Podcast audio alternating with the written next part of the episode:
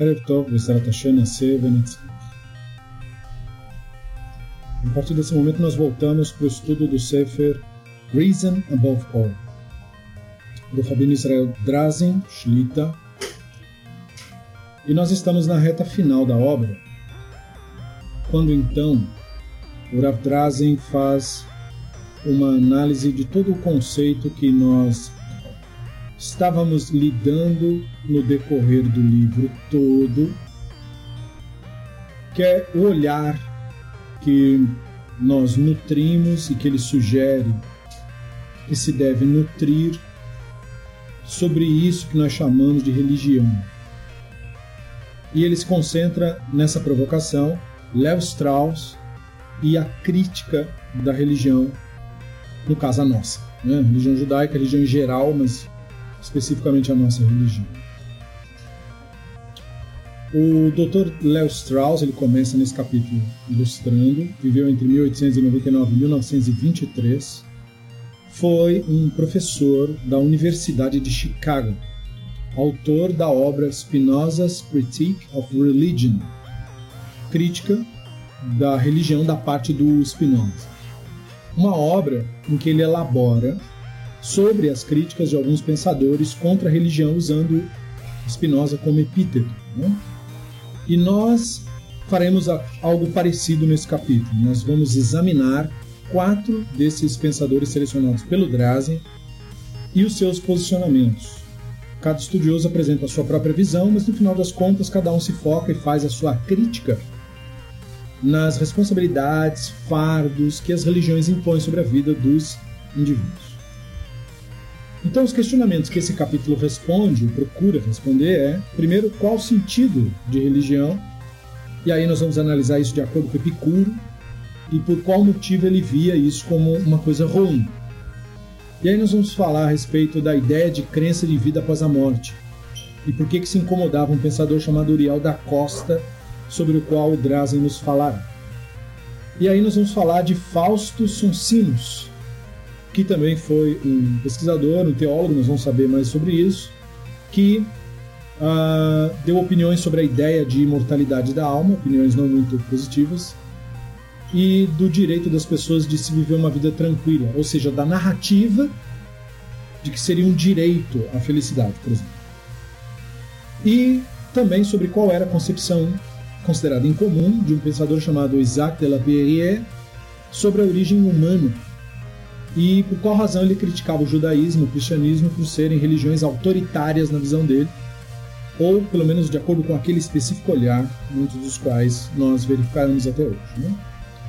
E esses estudiosos estariam corretos, em que ponto ou não, se pensará um pouco sobre isso, e quais seriam, seriam as pessoas criadas ou existiriam para serem felizes, não é? essa ideia de nós fomos criados para ser felizes, isso procede, né? nós, temos, nós teríamos que ter existências tranquilas, né? ou os desafios, as coisas ruins seriam coisas boas. Né? Então nós vamos ver um pouco sobre isso. O, o, o Drazen seleciona para falar de Epicuro, talvez por ser o pensador mais antigo. Né? Epicuro viveu cinco séculos antes da Era Comum. E os rabinos da época do Talmud, ele começa dizendo tem um jargão interessante que envolve esse cara. No Talmud, você ser chamado de epicurista é quase sinônimo, não era idêntico, mas era quase sinônimo do que hoje nós chamamos de ateu. Nós não, né? no caso nós do nosso grupo não. Mas assim, no popular, ateu não é só o cara que não acredita em Deus Ateu é o cara que acha que nada tem sentido, é um niilista. Isso não é verdade em relação a muitos ateus. Tem gente que não acredita em Deus, mas acha que as coisas têm uma razão de ser, mesmo que eles digam que essa coisa é um mistério. Só que o Epicuro, na linguagem do Talmud, é a pessoa que defendia a ideia, vamos supor assim, do caos. Não só não existem deuses ou Deus, mas também nada faz sentido. Então, assim, vale tudo na vida. Não faz, não tem nenhum motivo para você ser uma pessoa boa, honesta. Nem em questão de benefício de sociedade, tudo isso é mentira. Você deve ser um oportunista deve fazer o que for possível para você sobreviver, mesmo que isso custe a vida ou os recursos das outras pessoas. Então esse era o jargão geral que os rabinos usavam porque eles identificavam como epicurista, porque eles, eles receberam uma, a tradição ruim dos epicuristas. Eles ouviram falar de Epicuro através dos seus caluniadores. E, portanto, os caluniadores de Epicuro diziam que a filosofia do Epicuro era algo mais ou menos assim, destrutivo. Claro que isso era mentira, mas os saberes não tiveram acesso a outra versão. Então, isso virou um apelido no Talmud de nihilista. Agora, e portanto eles usavam isso para herege, e aí as pessoas, o, o judaísmo religioso, corrompido, místico, atual, usa Epicuro para falar de judeus que não são ortodoxos, são epicuristas. Não tem nada que ver uma coisa com a outra. Ou para dizer que judeus ateus são epicuristas. Também não tem nada que ver, porque até porque Epicuro não era ateu. Epicuro acreditava nos deuses. O que Epicuro discordava é que os deuses se importavam com as pessoas. Era isso que ele dizia. Ele não duvidava que existiam os Zeus. Ele duvidava que os Zeus dariam um rabo de rato por você. Tipo assim. Os deuses não estão nem aí para as pessoas. É isso que Epicuro ensinou. Você olha no mundo, o que você vê? Os deuses até criaram a natureza, o mundo, a beleza, tudo isso daí. Só que eles não estão nem aí para as pessoas. Olha os mitos, né? Os mitos mostram que os deuses são egoístas, egocêntricos, perversos, muitas vezes injustos. Você acha que esse tipo de gente está preocupado com seus filhos? Você é louco, o Epicuro dizia. Eles não estão nem aí para seus filhos, porque eles, não, eles só se preocupam com o bico deles mesmos. então, assim, nós temos, temos que cuidar da nossa vida. Os deuses não estão nem aí para nós. Então, essa era a ideia do Epicuro. Isso ofendia, é claro, os líderes de, de, da religião grega, por exemplo, os sacerdotes, que dependiam dos donativos das pessoas que vinham buscar as bênçãos dos deuses, porque o Epicuro dizia que os deuses não abençoam ninguém. Eles não estão nem aí para você. então, era uma coisa ofensiva, mas não era ser ateu.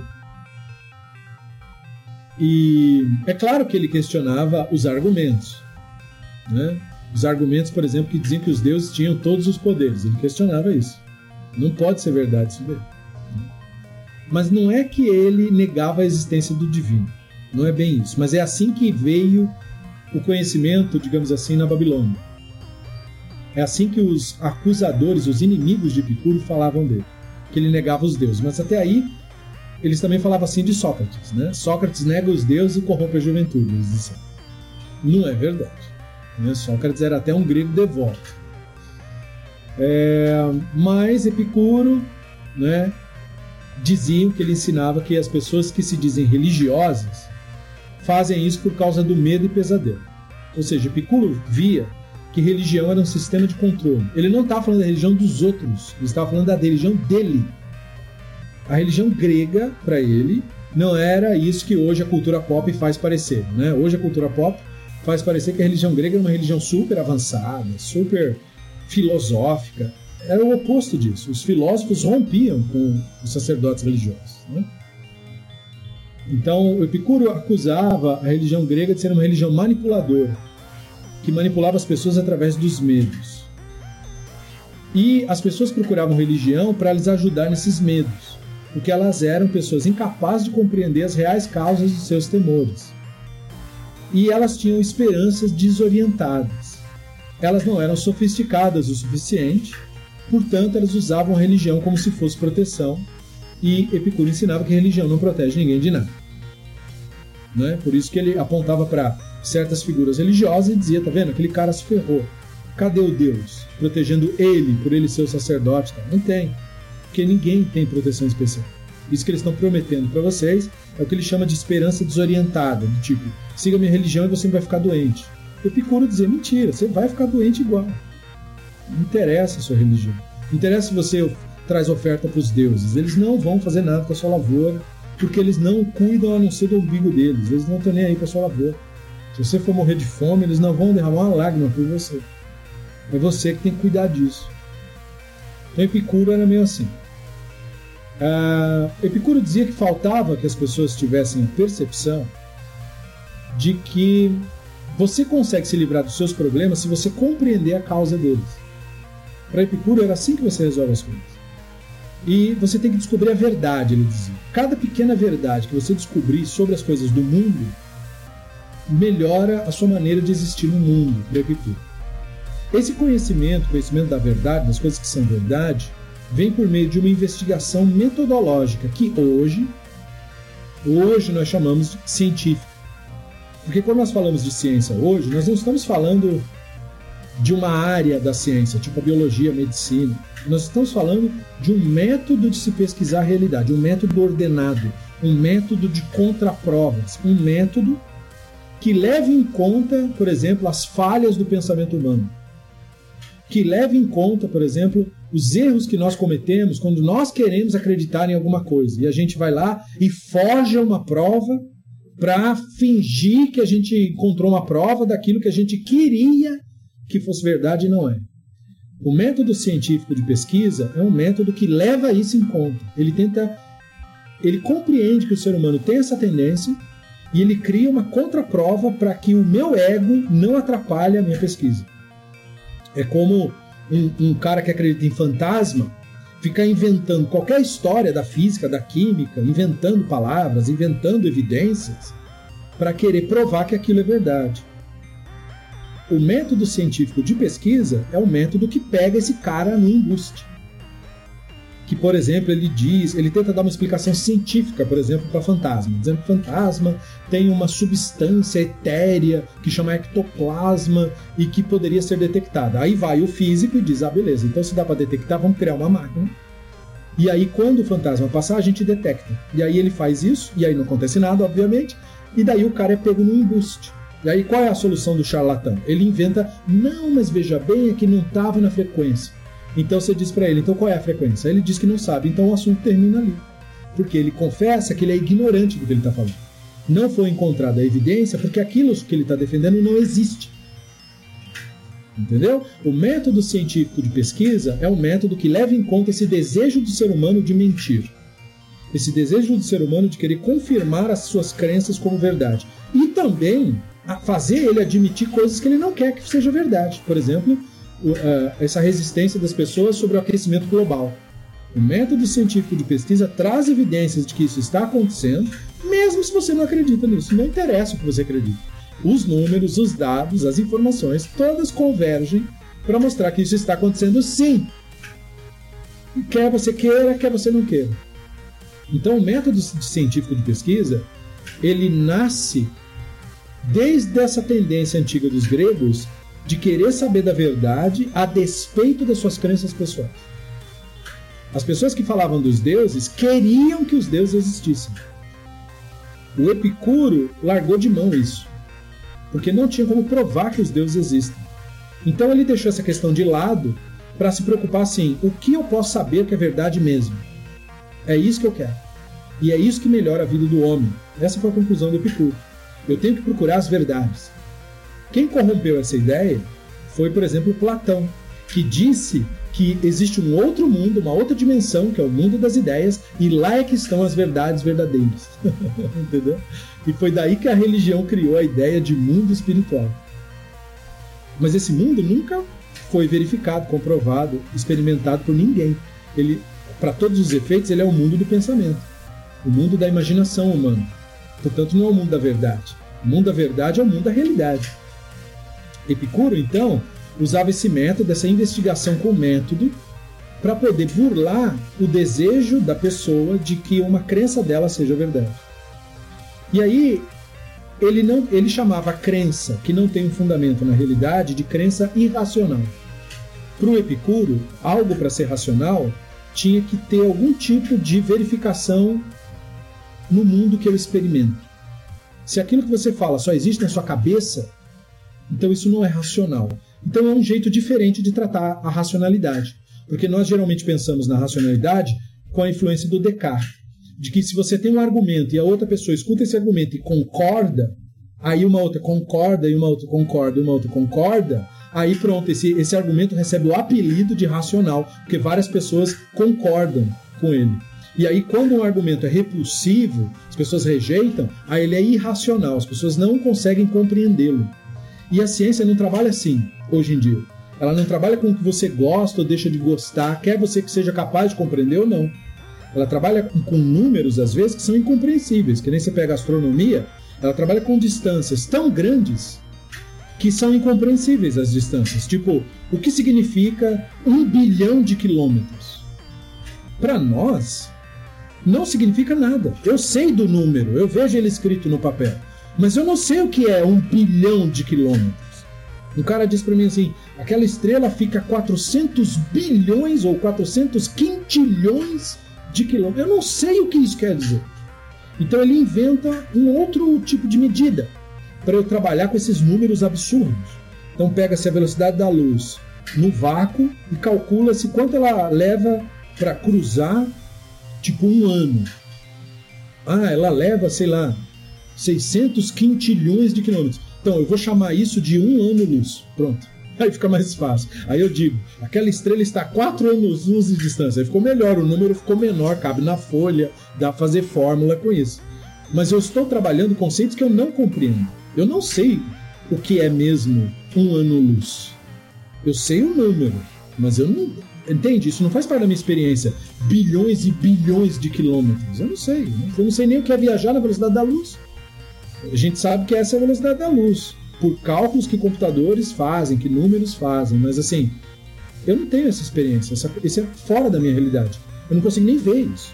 Quando você acende a luz, você não vê a luz viajando, porque ela é tão, tão, tão rápida que ela escapa, é, né? ela simplesmente surge, como se fosse mágica. Assim. Você liga o interruptor, ela surge. Você apaga o interruptor, ela some. Mas você não vê o fenômeno acontecer, porque é muito rápido, é muito além dos seus sentidos. Então, é, é, é, diferente. Perceba a maneira como a gente chama uma coisa de racional e irracional. Para o Epicuro, se você não experimenta, não é racional. Ponto. Né? Então, ele dizia que pessoas religiosas eram as que se opunham a essa tentativa de pessoas racionais de verificar as crenças. Porque para você verificar uma crença, primeiro você tem que duvidar dela. Porque se você é um crente, você não vai fazer pergunta. Então, para você ser um pesquisador, um estudioso, um filósofo, portanto, ou seja, filósofo crente é um contrassenso, né? Porque para você ser filósofo, você tem que ser um questionador e logo não pode ser um crente. Né? Você tem que questionar coisas. Então, você tem que, para você ser uma pessoa religiosa, fazer o oposto, né? Se opor ao questionamento. E aí ele dizia que é por isso que pessoas religiosas não aprendem verdades. Porque como elas bloqueiam o processo de fazer pergunta, elas aceitam ideias sem questionar, sem duvidar dessas ideias, é, duvidar mesmo, né? Não fingir que está duvidando. Duvidar, ir lá e questionar e ver, e se não tiver resposta, não tem. Não inventar mentiras sobre isso. Né? E isso faria as pessoas crer em coisas que são falsas. Como resultado, elas se lançam a crenças irracionais. E aí isso gera temor sem sentido. Por quê? Porque o temor vem da dissonância cognitiva entre o que você acredita e o mundo real. Por exemplo, a pessoa acredita na vida após a morte, mas o que, que o mundo real mostra? Que as pessoas morrem. O mundo real não mostra ninguém vivendo para sempre, mostra o contrário disso. Então tem uma dissonância cognitiva. Por um lado, há em mim um desejo de viver para sempre. Por outro, que eu vejo é as pessoas apodrecendo e se desfazendo em pó. Como é que eu vou conciliar isso? Eu tenho que brigar comigo mesmo numa determinada crença que eu fico nutrindo na minha cabeça, de que ai, vai ter uma transformação mágica. Eu fico inventando mentiras para mim mesmo, que eu me recuso a aceitar esse fato, que é um fato, um dado da realidade. Mas o, o, o Epicuro considerava esse temor sem sentido. Porque se esse já é a realidade, não é a sua crença que vai mudar isso. Então você está cobrindo o seu medo com crenças irracionais. E ele falava que é por isso que as pessoas tinham temores dos deuses ou medo da punição, por isso. Que as pessoas tinham medo, por exemplo, a pessoa tem medo da violência, então ela ia pedir proteção aos deuses, em vez dela mesma cuidar da própria segurança. Para Epicuro, ninguém vai cuidar da sua segurança a não ser você mesmo. Mas você acha que você tem medo né, de assumir essa responsabilidade. Então você joga isso para os deuses. Então, o Epicuro dizia que quem faz isso não é uma pessoa verdadeiramente lúcida. E aí, você não consegue, uma pessoa religiosa não consegue viver a vida tranquila. dentro da máxima possibilidade de um ser humano. Você acaba vivendo uma maneira, de uma maneira oprimida. E aí você nunca vai ser feliz, você nunca vai ter satisfação na vida. Então ele dizia: para você ser feliz, você tem que abandonar restrições que a religião grega, no caso dele, impunha sobre aprender a verdade. Você tem que acessar o que é verdade e aceitar e encarar isso de frente. Você tem que fazer o estudo metodológico, né, científico entre aspas, ou seja, seguindo o método, duvidando e não adicionar preocupações criadas pela religião. Ou seja, só se preocupar com as coisas que a realidade disser para você se preocupar mesmo. Então veja que tem essa questão do autodomínio que o Epicuro ensinava, que contradiz os seus detratores. Né? O Epicuro era chamado hedonista porque ele era o filósofo dos prazeres, mas as pessoas esquecem de pensar que ele não era filósofo dos prazeres no sentido é, é, coma o máximo que você puder, beba o máximo que você puder, faça sexo com todo mundo que você vê pela frente ou com quantas pessoas você achar que tem que fazer. Não. Epicuro dizia que o verdadeiro prazer é o prazer na coisa simples. Então ele dizia, se relacione com o mínimo possível de pessoas mesmo. Porque mesmo que você diga que colecione amigos, você na verdade não tem amigo nenhum. Se você só tem amigo com quem você convive, mesmo quem você convive, às vezes membro da sua família não é seu amigo. Amigo é uma coisa muito próxima, muito profunda. E quando você tiver isso, você vai ter um ou dois na vida toda. Né? Três ou quatro no máximo. Então, os poucos que você tiver, cultive intensamente. E você não terá mais, não busque isso. Não se iluda que você vai ter N experiência que as pessoas te amam. Ninguém te ama, ninguém tá nem aí pra você. Entende? Então ele, ele lembrava que não é verdade. Né? No seu leito de morte vai ter pouca gente lá com você. Então pare de mentir. Né? Às vezes pais criam 10 filhos, um ou dois vão estar com eles ali a, a, a, quando eles realmente precisarem. Porque essa é, essa é a realidade. Nós temos poucos amigos, poucos amores. Mas esses poucos eh, devem ser vividos. Então, ele, é, é, prazer da comida não é em comidas exuberantes. É prazer de comer um pão, sem nada. Uma porção de arroz, sem nada. E ter prazer nisso. Prazer em beber água. Não vinho, não nada. Água, água, água. Porque se você não tiver água, você morre. Mas se você não tiver vinho, isso não faz diferença para você. Então o problema, ele falava para as pessoas, é que elas abusam da busca de prazeres. Então elas não sabem o verdadeiro valor que isso tem. O objetivo da vida para ele é buscar o prazer, mas o prazer real, o prazer que os animais têm. Os animais comem sem tempero, os animais bebem só água. Eles vivem o momento em que eles estão vivendo. Então, nós não somos diferentes para o Epicuro. Nós tínhamos que aproveitar o prazer na coisa simples, naquilo que você realmente pode fazer. Uma vida longa, numa vida curta, se você viver ali intensamente, valeu a pena. Então, para ele, quando você se liberta de opiniões falsas que a religião impõe, você conquista o verdadeiro conhecimento. Você vive de maneira plena como ser humano. E aí você conquistou a felicidade. E aí, se tiver sabedoria nos deuses, Epicuro dizia, Agora sim os deuses vão se alegrar de você, porque eles verão que você não é uma pessoa fútil, idiota, estúpida, que, que se perde nos instintos. Eles vão olhar para você e, e, vão ver realmente a diferença entre você e o resto dos animais. Porque para o Epicuro, os deuses nos desprezam porque a gente é igual aos animais. Nós não temos nada de especial para um deus parar e prestar atenção em nós e dizer: Uau, que criatura interessante. Para o Epicuro, ele, os deuses olhavam para a maioria das pessoas com desprezo. Então não vale a pena. Um, esse animal estúpido não merece a minha atenção. São seres assim desprezíveis. Mas quando uma pessoa se elevava na sabedoria, aí você merece a atenção dos deuses, ele dizia. Talvez, né? Nem assim, talvez. Mas pelo menos você tem mais chance. Mesmo assim, não se vive em função disso, em função de querer a atenção dos deuses. Se vive em função de você viver uma vida plena, uma vida boa, uma vida agradável, uma vida que você tenha experimentado ela de fato. Então, a, a, a, nesse ponto, né, a filosofia tem o processo, ela é subdividida né, na questão da lógica, do estudo daquilo que faz sentido, do, do bom senso, e depois você buscar o conhecimento verdadeiro, aquilo que corresponde mesmo à experiência de vida. E os gregos eram muito presos aos sentidos, eles não tinham os instrumentos da ciência que nós temos hoje para saber que boa parte da realidade não está acessível aos sentidos. Então eles limitavam o experimento é, é, aos sentidos. Então é claro que você comete equívocos assim, mas era o melhor que eles podiam fazer. Né? E nas soluções, quando você combina esses dois conhecimentos, a razão com o experimento, que é aquilo que é racional, né? a lógica e tal. E para eles, para essa visão de mundo, é assim que você descobre como exercer melhor a ética, ou seja, qual o melhor comportamento. O comportamento é aquele que te preserva e preserva o outro com base naquilo que é real, naquilo que faz mesmo parte da realidade. E essa junção de saberes é o objetivo da filosofia para adquirir a felicidade, que seria o objetivo da vida, no caso, uma vida que vale a pena ser vivida. Né?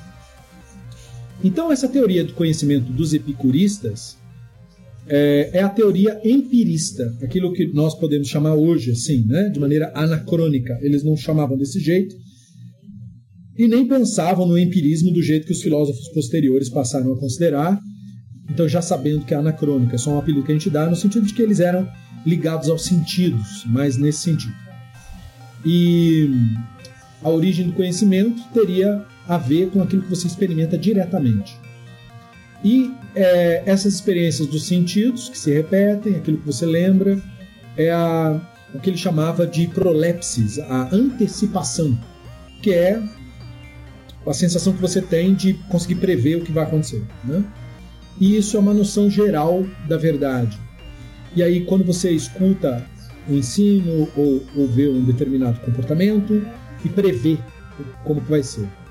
E a prolepsis era muito importante para Epicuro porque ela ajudava você a avaliar, classificar as experiências, para determinar o que é verdadeiro e aquilo que não se repetiu, portanto não se confirmou, e aí a prolepsis seria usada para determinar o que não é tão verdadeiro e graus, você ia separando em graus, o que é fixo, constante e o que não é.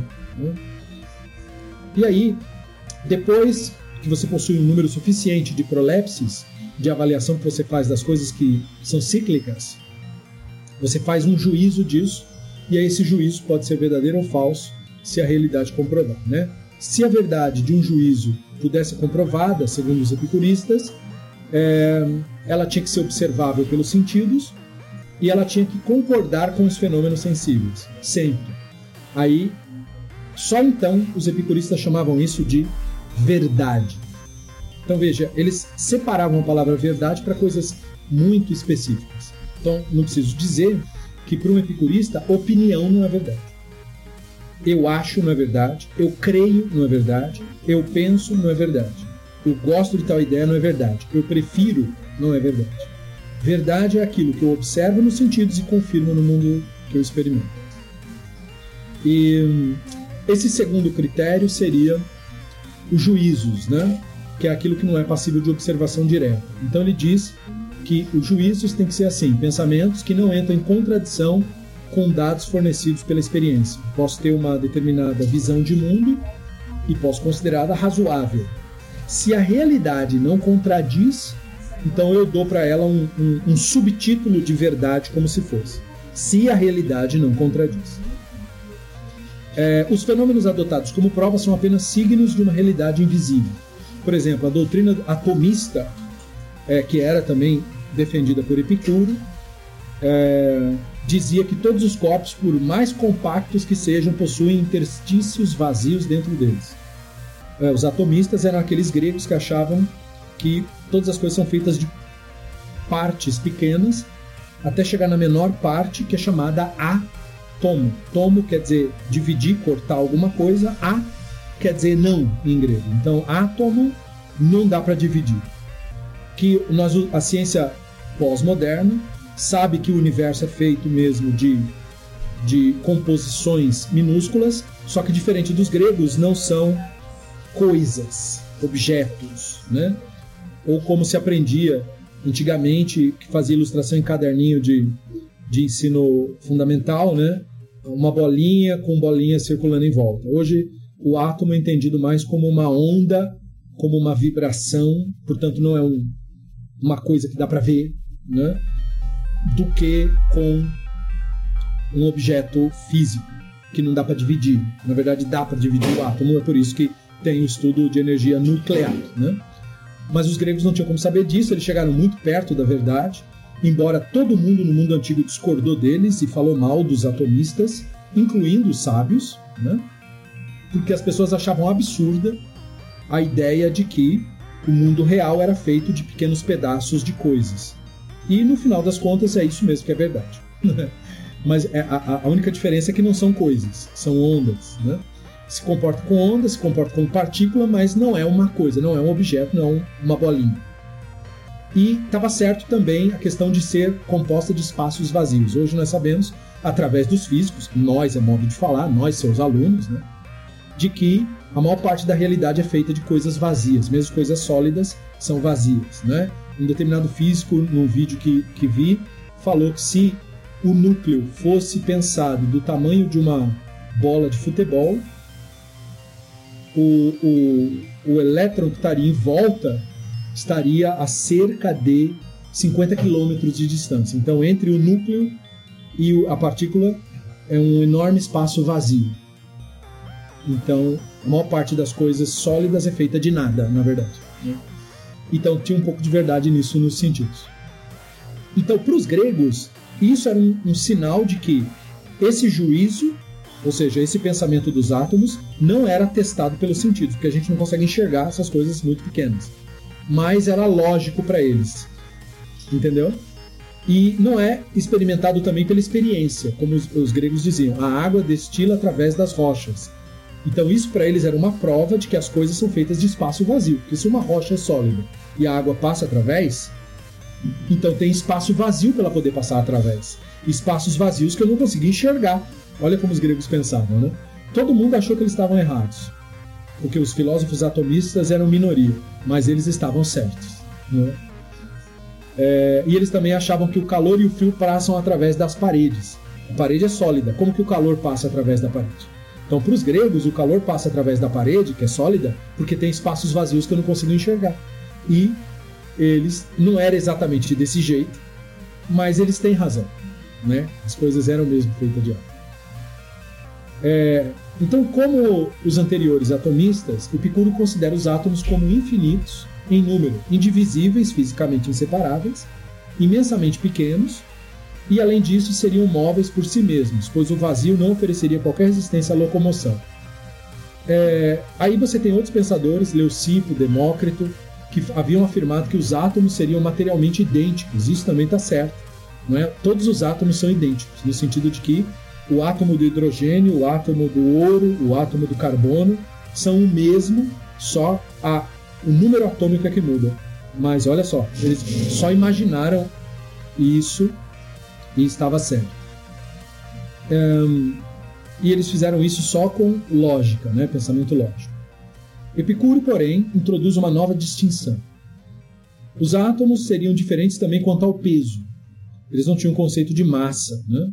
Os primeiros atomistas consideravam o peso uma resultante do tamanho dos átomos. Eles achavam que tinham átomos de tamanhos diferentes. Hoje nós aprendemos que eles são todos do mesmo tamanho, é a maneira como eles se aglomeram que afeta a massa. Né? Mas o Epicuro considera o peso atribuído inerente aos átomos. Então tem um peso absoluto e não relativo, que seria o peso do átomo. E devido ao peso é que os átomos no momento inicial são imaginados como Epicuro como caindo dentro de um espaço vazio que teriam que desenvolver nessa queda trajetórias necessariamente paralelas. Isso significa que os átomos jamais se socariam. E nós sabemos hoje que não é bem assim, as partículas se chocam e tal, ah, dando origem a engates e aos torvelinhos indispensáveis à construção de coisas no mundo, se algum fator não viesse interferir naquele paralelismo de trajetórias. Então, se afastando do rígido mecanismo da física dos primeiros atomistas, Epicuro introduz a noção de desvio, que ele chama de clinamen. Sem nenhuma razão mecânica, os átomos em qualquer momento das suas trajetórias verticais poderiam se desviar e se chocar. E o clinamen parece como na introdução do arbítrio. Então, eles imaginavam que o átomo teria algum tipo de arbítrio, porque você tem que lembrar que no mundo antigo tudo que se movia tinha vida, e que tudo que tem vida e se move tem inteligência. Então, eles imaginavam algo parecido com isso. A justificativa do Klineman está garantida pelos textos canônicos do Epicuro. Né? A evidência imediata revela que existe um ser, que seria o homem, que, embora constituído de átomos, como tudo no universo, manifesta a possibilidade de arbítrio. Então, o, o, o, Epicuro achava que nós temos a capacidade de tomar decisões porque, no nível atômico, nós temos capacidade de tomar decisões. Entendeu? Essa capacidade é inerente ao átomo. E é por isso que a gente altera o rumo da vida. E é por isso que nós dependemos de usar isso para alterar e tomar as nossas próprias decisões. A existência da vontade, então, para Epicuro, seria um conceito inerente à nossa essência maior, ou seja, na nossa própria constituição estaria a questão da decisão. E seria, portanto, para Epicuro inconcebível um homem, um ser composto de átomos, que não tivesse arbítrio, que não tivesse, portanto, as características ligadas ao átomo. E isso vira uma doutrina no pensamento de Epicuro, a doutrina do Klineman, que serve para fundamentar o conceito do fatalismo e da necessidade da mecânica, da espontaneidade da vontade, né, da, da, do livre-arbítrio na alma do homem, que portanto é esse átomo né, que o constitui, e a ideia de liberdade. Essa é a premissa de Epicuro para sua ética, veja, toda baseada numa construção, por assim dizer, lógica. Né? Baruch atah Adonai elefanu melech haolam, shekom v'adu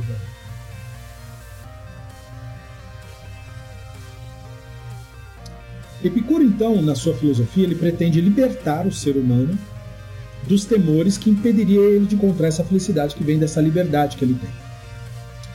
É, o Epicuro achava que nós temos dois medos que nós temos que nos livrar: o medo dos deuses e o medo da morte. Então, para o Epicuro, os deuses existiam. Eles seriam seres perfeitos e por isso mesmo não se misturavam conosco, porque eles são perfeitos. Eles não estão nem aí para seres imperfeitos. Né? Mal sabem da nossa existência. Portanto, não estão nem aí para as nossas vicissitudes e nada disso. Os deuses viveriam em perfeita serenidade, em perfeita condição, no espaço que separa os mundos, ou seja, imperturbados, não afetados por nada. E aí, a sua perfeição é tão ideal e tão superior que ela serve de inspiração para os sábios. A sabedoria, o nosso desejo pela, da sabedoria, vem da inspiração que os deuses proporcionariam pela sua perfeição natural. E é por causa disso mesmo que o culto aos deuses tem que ser desinteressado. Não se pode buscar os deuses em troca de nada, mas só pelo fato disso ser prazeroso e inspirador. Então, nós não devemos adorar os deuses de maneira servil, dizia Epicuro. É, não devemos ter nenhum tipo de temor dos deuses, não devemos ter nenhum tipo de interesse em nada dos deuses. É, os deuses são como se fosse uma expressão do prazer. Nós temos que curtir os deuses. Entende? É, é, os deuses têm que ser curtidos, eles são coisas para a gente ter prazer nisso. E não coisas para a gente ganhar nada. E para Epicuro, a morte também não tem nenhum motivo de se preocupar. Ela não é a não ser a dissolução desses átomos que nos constituem.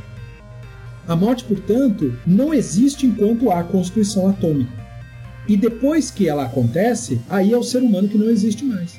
Então, por isso que ele dizia: a morte nada é para nós. Enquanto eu for, ela não é. Quando ela for, eu não mais serei. Então, para Epicuro, a morte não é um ser. A morte é a dissolução dos átomos. Quando os átomos são dissolvidos, o que quer que tenha existido não existe mais.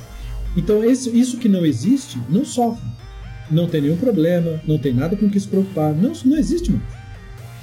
Então, eu não tenho motivo de ter preocupação com morte nenhuma. Porque não existe nenhum eu quando a morte acontece. Então, portanto, eu nunca vou conhecer a morte. A morte nunca vai ocorrer a mim. Entende? Porque se, se eu for, se os meus átomos forem dissolvidos, não tem eu mais. Então a morte nunca me aconteceu. Porque se dissolver os átomos, não tem eu. Então eu não tenho nada com que me preocupar. Então é necessário se libertar da ânsia incontrolada dos prazeres para você entender que a vida tem que ser vivida de maneira desinteressada e se deve se libertar do medo da morte. Para você se libertar do pesar pelas dores. Então esse é o pensamento real de Epicuro, que é muito diferente do que falam dele. Né? E, portanto, a crítica do Epicuro é uma crítica à versão mercantilista da religião, que é a versão popular hoje em dia. Daí o Drazen passa para um outro pensador chamado Uriel da Costa, para dar o segundo passo nessa análise de como a religião. Primeiro, a versão epicurista, a versão da crítica. Perceba que a crítica de Epicuro é uma crítica super pertinente, especialmente para o judaísmo atual, mas serve para qualquer outra religião, cada um membro da sua religião, que aplique de acordo, né? Como melhorá-la. Mas na nossa é muito evidente, né? Porque a nossa religião, graças a Kabbalah e misticismo, se tornou uma religião mercantilista, uma religião baixa, uma religião pobre, uma religião que vê Deus como escravizador, que vê o culto como uma maneira de manipular os medos, que vende salvação, que vende bênçãos, né? né? Uma religião que manipula, que oprime. Né? O movimento ortodoxo nada mais é do que uma Coreia do Norte em Israel. Né? Nada mais é do que isso. É um culto a seres humanos, tudo aquilo que a idolatria tem por característica, você percebe na, no racidismo e no misticismo. Exatamente a mesma manipulação, as mentiras e tudo isso. E a crença no que não existe, no que não faz sentido. Então, é uma crítica pertinente a do Epicuro. Aí a gente dá o próximo passo. O Uriel da Costa viveu entre 1585 e 1640. O Drazen nos informa que ele foi contemporâneo de Baruch Spinoza. Também nasceu em Portugal, era também de família marrana e ele chegou por um tempo a flertar com o catolicismo, estudando os livros dos católicos, conversando com eles, mas ele também concluiu que o catolicismo não era uma religião melhor, não. Ele, digamos assim, deu o benefício da dúvida, né?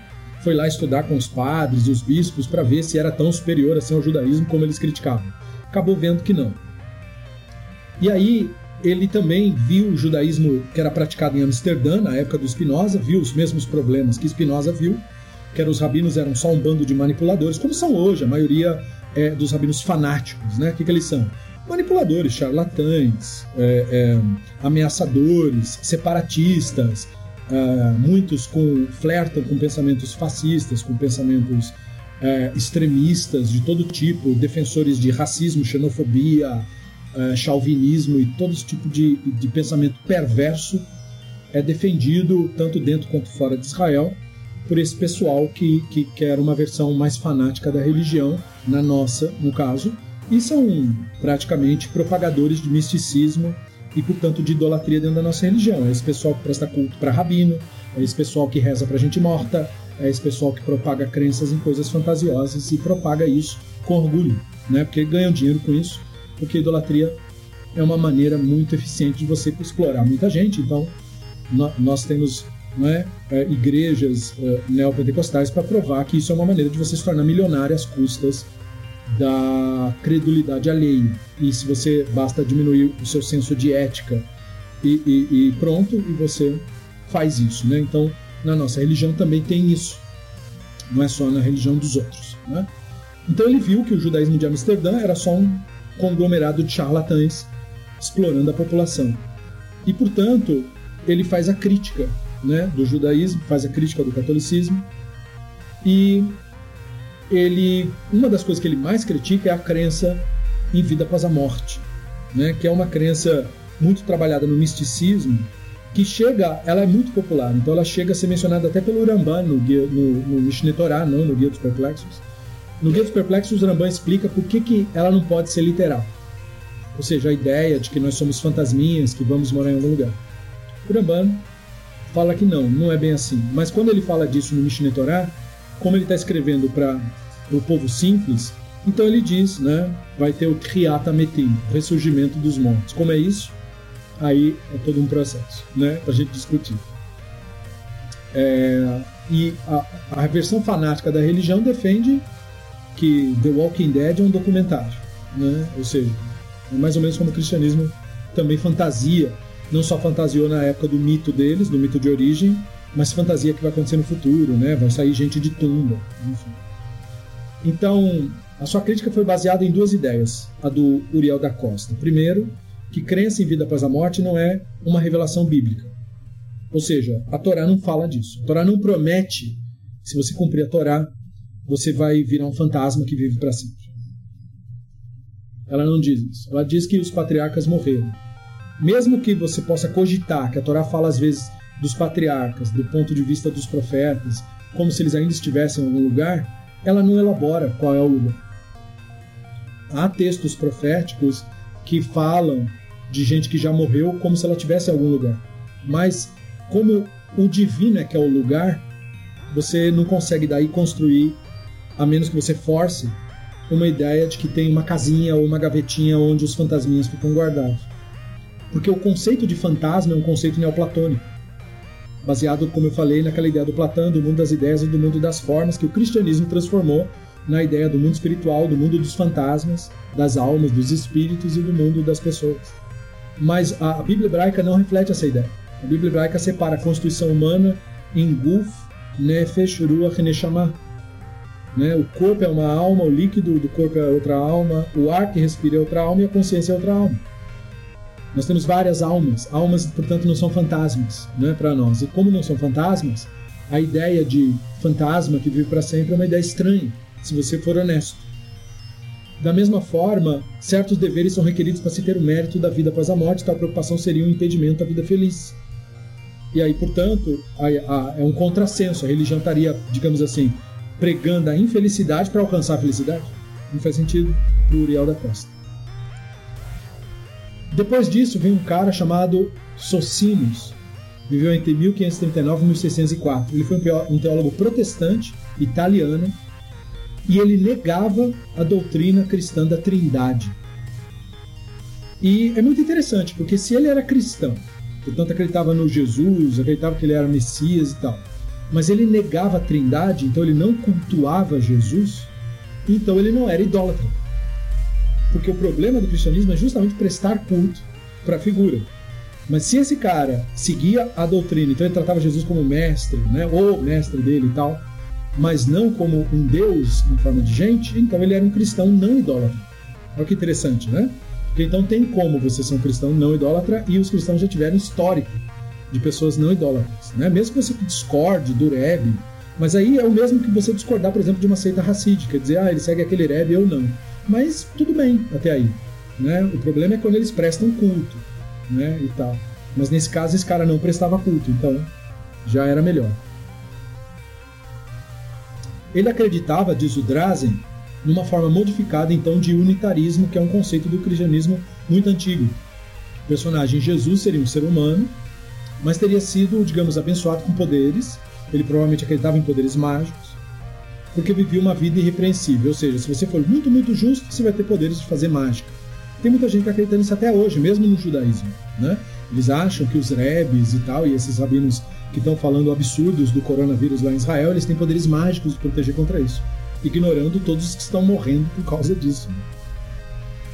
Então esse Socinos condenava a Bíblia hebraica, porque ele era cristão, obviamente, né? então ele era contra, e ele achava a Torá muito rígida, e ele achava que ela não representava ensino sobre a imortalidade. Então ele confirma é, esse conceito que nós estamos falando, de que não é da Torá a ideia de imortalidade de alma, de fantasma que vive para sempre. Isso é uma construção teológica posterior.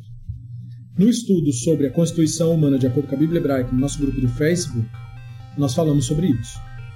Como Epicuro, então, e o da Costa, Socino sentia que as pessoas têm o direito de viver vidas calmas e serenas, não perturbadas por imposição de religião. Socino discordava do da Costa é, em como ele viu os efeitos da crença da vida após a morte. Porque, como cristão, ele tinha que acreditar nisso, né? Que o, o personagem prometeu que as pessoas iam viver para sempre. Né? É, enquanto seu predecessor sentia que a crença desviava das alegrias da vida, ele pensava que a crença é, adicionava um senso de tranquilidade, porque a pessoa, em tese, perdia o medo da morte se ela acreditar que vai viver para sempre.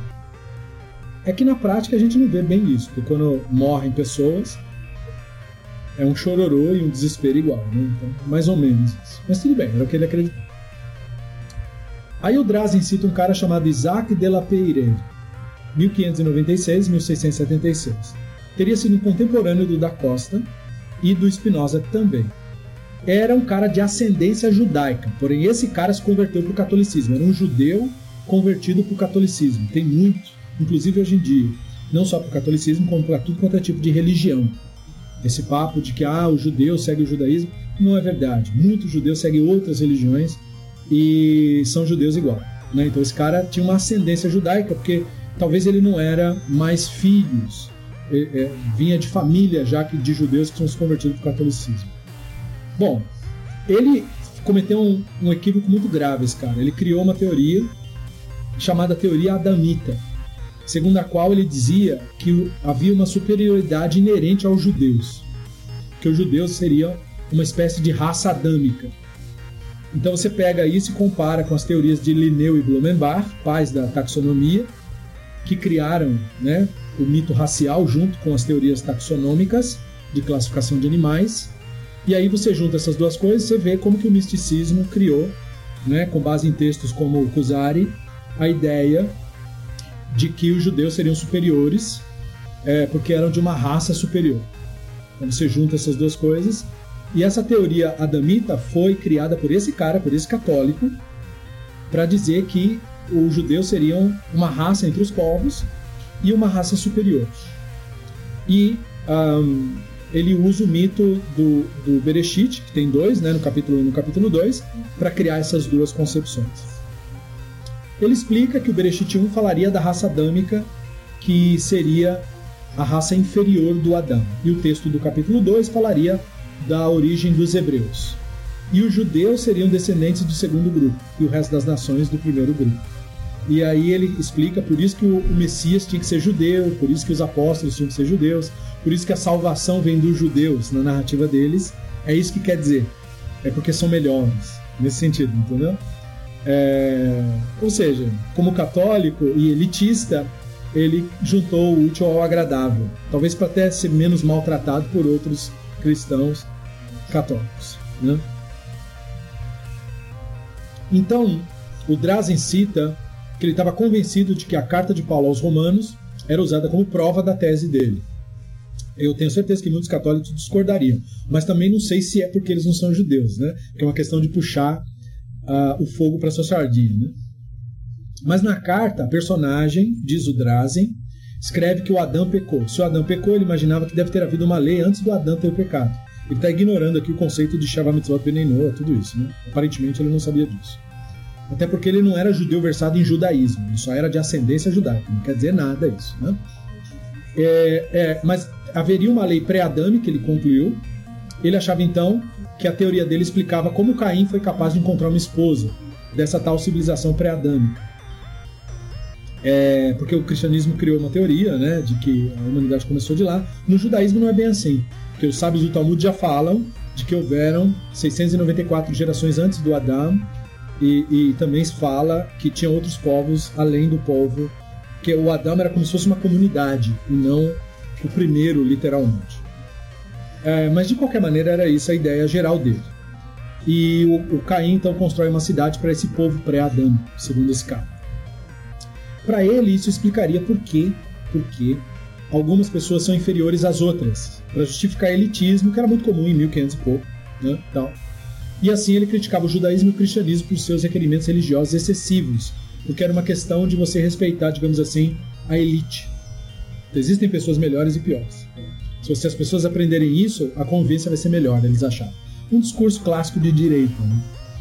É, então esse Lapeirere aceitava apenas as partes das escrituras que ele considerava em autoestima.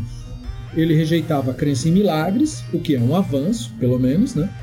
Considerava os milagres, na verdade, como eventos naturais que poderiam ser explicados. Era um cientifista, né?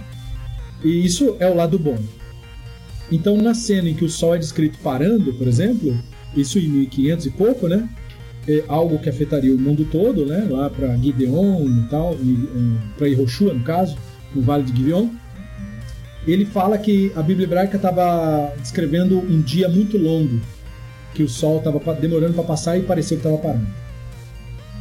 Então ele achava que os cristãos haviam também feito cometido o mesmo erro dos judeus, acrescentado regra demais e aí, portanto, a religião não era mais apostólica, que é sempre o, raciocínio do, do, pessoal que chega novo, que inventa uma nova versão da religião, diz que os outros é que se corromperam. Né? Então ele aceitava a ideia de que as sessões da Bíblia seriam da época de Moshe.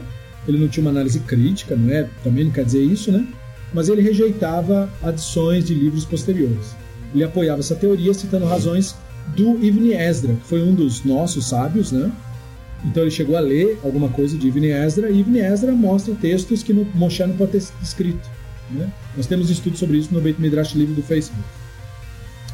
Ele também dizia que existem textos que não dá para se aplicar da ideia de Deus onisciente, que é uma doutrina católica, não judaica, fique claro. Né? O catolicismo tem essa coisa de Deus ser onisciente, onipresente, onipotente. Mas o judaísmo não necessariamente. A vertente mística, que é praticamente católica, sim. Mas o judaísmo tradicional, ou seja, aquele que deriva sua teologia de textos da Mishnah, do Midrash, não tem, não defende exatamente onisciência, onipotência, onipresença mas é um conceito um pouquinho mais amplo do que isso, os atributos divinos não seriam esses, seriam aqueles 10 lá que está na Torá. Né? É uma, é uma outra maneira de pensar a coisa toda. E aí racionalistas pensam de um modo, mistificadores inventaram a Sefirote e outras interpretações. Mesmo assim, difere um pouco, exceto da gnose cristã, que aí é bem parecido, porque afinal de contas a Kabbalah vem da gnose cristã. Né? Ah, mas aí tal, ele cita o exemplo da cena do faraó e do Avimeller, né? que não poderia ter desejado o Saririf, em Bereshit 20, 26, dado que as mulheres velhas nos trechos, as narrativas foram colocadas ali. Então é um texto, digamos, anacrônico. O cara está contando coisas fora da época que aconteceu. Portanto, os incidentes aconteceram quando elas eram jovens, muito antes depois de estar ali no texto indicado. Bom, em resumo, existe um tema que perpassa os críticos citados por Léo Strauss, porque todos esses autores que nós vimos fazem crítica à religião são fundamentos da pesquisa do Léo Strauss, mostrando os olhares de pessoas ligadas ao judaísmo, dentro e fora da nossa religião, judeus que seguiam a nossa religião, judeus que se converteram para o catolicismo, ou caras que nem eram judeus, mas acabaram fazendo parte da nossa tradição, que nem o Epicuro, né? que teve o seu nome mencionado de uma maneira incorreta, mas enfim. Cada um deles, é, na visão do Léo Strauss, do Dr. Léo Strauss, ele reconhecia que a população buscava a religião como muleta, como faz até hoje para aliviar seus anseios, para mascarar sua ignorância, para desculparem a si mesmos, das vezes, da sua canalice, para se esconderem atrás daquilo que fazem é, é, é, costumeiramente, né? não falando assim de deslizes e erros que seres humanos cometem, mas pessoas que são canalhas, mentirosas e usam a religião para esconder isso. Né? É, mas de qualquer maneira, todas as pessoas estão em busca de uma espécie de retorno do jardim do Éden. Busca da felicidade, digamos assim. Cada uma achava que poderia é, imaginar que a religião aliviava esse sofrimento, seria um caminho para aliviar suas dores. E aí, isso piorava, na verdade, a situação. O Picuro via que isso piorava a situação das pessoas, Spinoza também via isso, da Costa também, né? o Laferrere também. E a religião, na verdade, aumenta a ansiedade, aumenta a preocupação das pessoas, não necessariamente alivia. Né? Pode ter um ou outro grupo que sim, assim como pessoas que vão nessas igrejas que exploram financeiramente, pode ter uma ou outra pessoa que já seja empresário e já saiba o que está fazendo, ela tenha sucesso e em vez de atribuir a si mesmo, ele vai atribuir em homenagem à igreja. E aí vai mentir para as outras pessoas dizendo que foi porque ele é de lá que aquilo aconteceu, o que não é verdade, né? A pessoa está se enganando e enganando outras pessoas. Então a religião tem esse poder, não é? De às vezes animar uma pessoa e ela usa os próprios talentos para se resolver, mas diz que foi causa sobrenatural.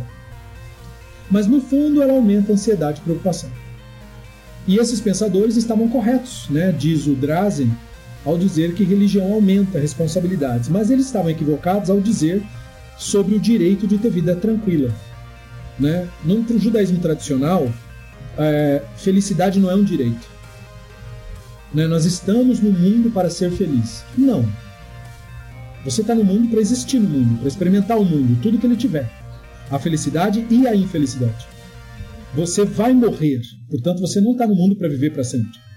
E para morrer você tem que adoecer. É como o Maimonides explica no Guia dos Perplexos.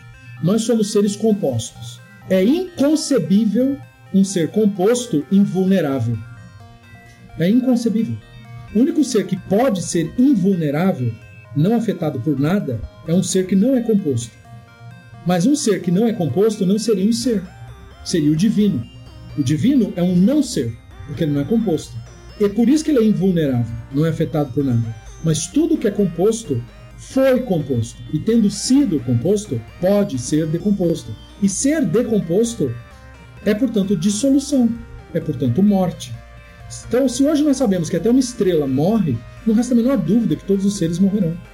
Então, isso não pode ser uma causa de problema. Não poderíamos cogitar que o nosso papel no mundo é só ganhar, ganhar, ganhar e nunca perder. Só receber, receber, receber e nunca dar. Só crescer, crescer, crescer e nunca diminuir. Só ficar jovem, jovem, jovem e nunca velho. Isso não faz nenhum sentido, Uramban diz.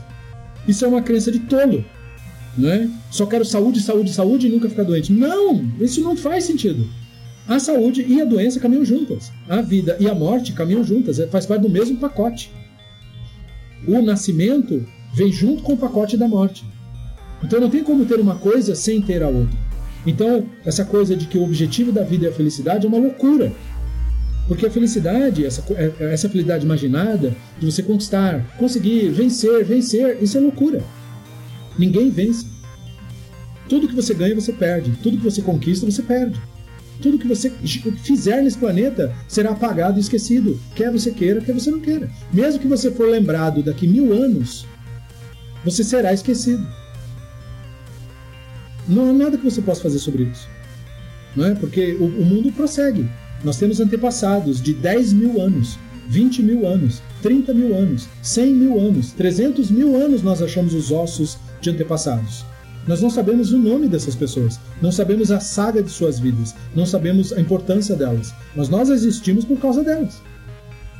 Mas nós não sabemos nada deles, porque eles foram esquecidos e apagados da existência. Então, não é uma doutrina do judaísmo tradicional que ah, é a felicidade. Não, isso não existe. É o dia a dia. É Shiviti Hashem Lenegdi Tamid. Coloco o Hashem perante mim sempre.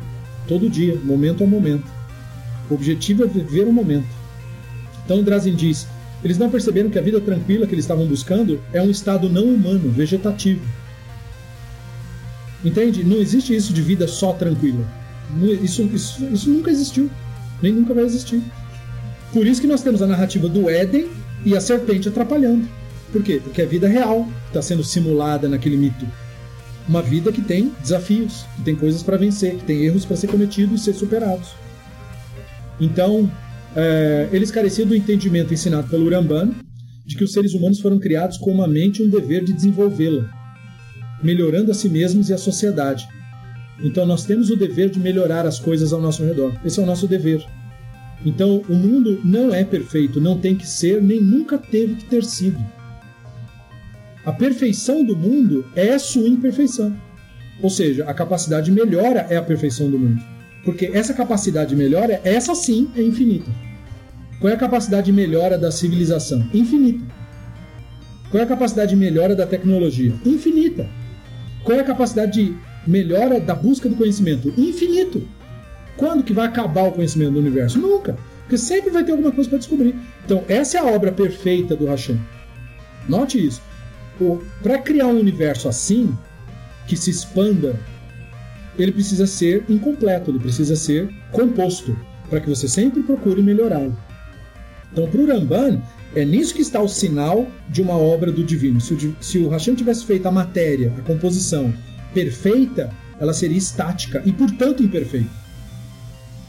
Ela não melhoraria. O que é perfeito é o que se aperfeiçoa. Então a perfeição está na imperfeição do universo. Se você não morresse e não adoecesse, você não buscaria estudar medicina e resolver os problemas. Você não aumentaria o seu conhecimento.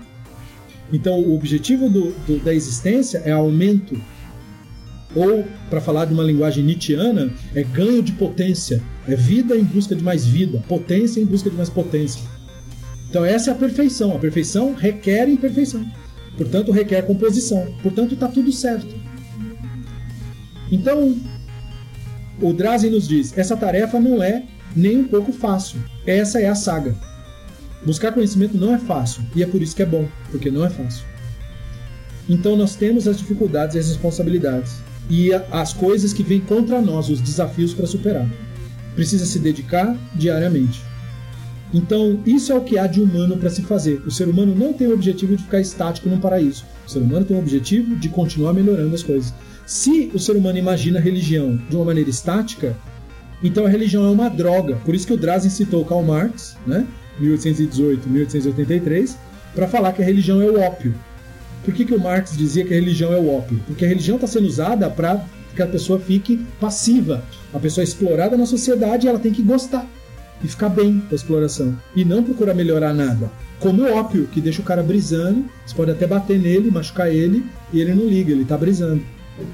Ele tá. ele não liga. Então, é, é assim que a sociedade quer as pessoas. A religião hoje é para você não lutar por melhoria social, não lutar pela diminuição da desigualdade, não lutar contra injustiça, é para você aceitar as coisas como normais. Percebe? Então Drazen está dizendo, essa é a visão de, de religião de paraíso, de vida eterna, de fantasma que vai morar em algum lugar. Uma estática. Mas isso não faz parte da realidade, não é nossa tradição. a religião pode ser usada para ocultar temores e anseios, como Epicuro dizia. Mas, se a religião segue uma senda incorreta, ela também pode ser praticada de um modo que crie desafios que estimule a melhorar. Então é por isso que a narrativa da Torá é uma narrativa imperfeita, uma narrativa de desafios que ainda vão se completar, coisas que eu preciso fazer.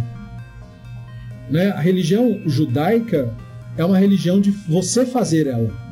Ela não vem feita para você. Deus não faz ela para você.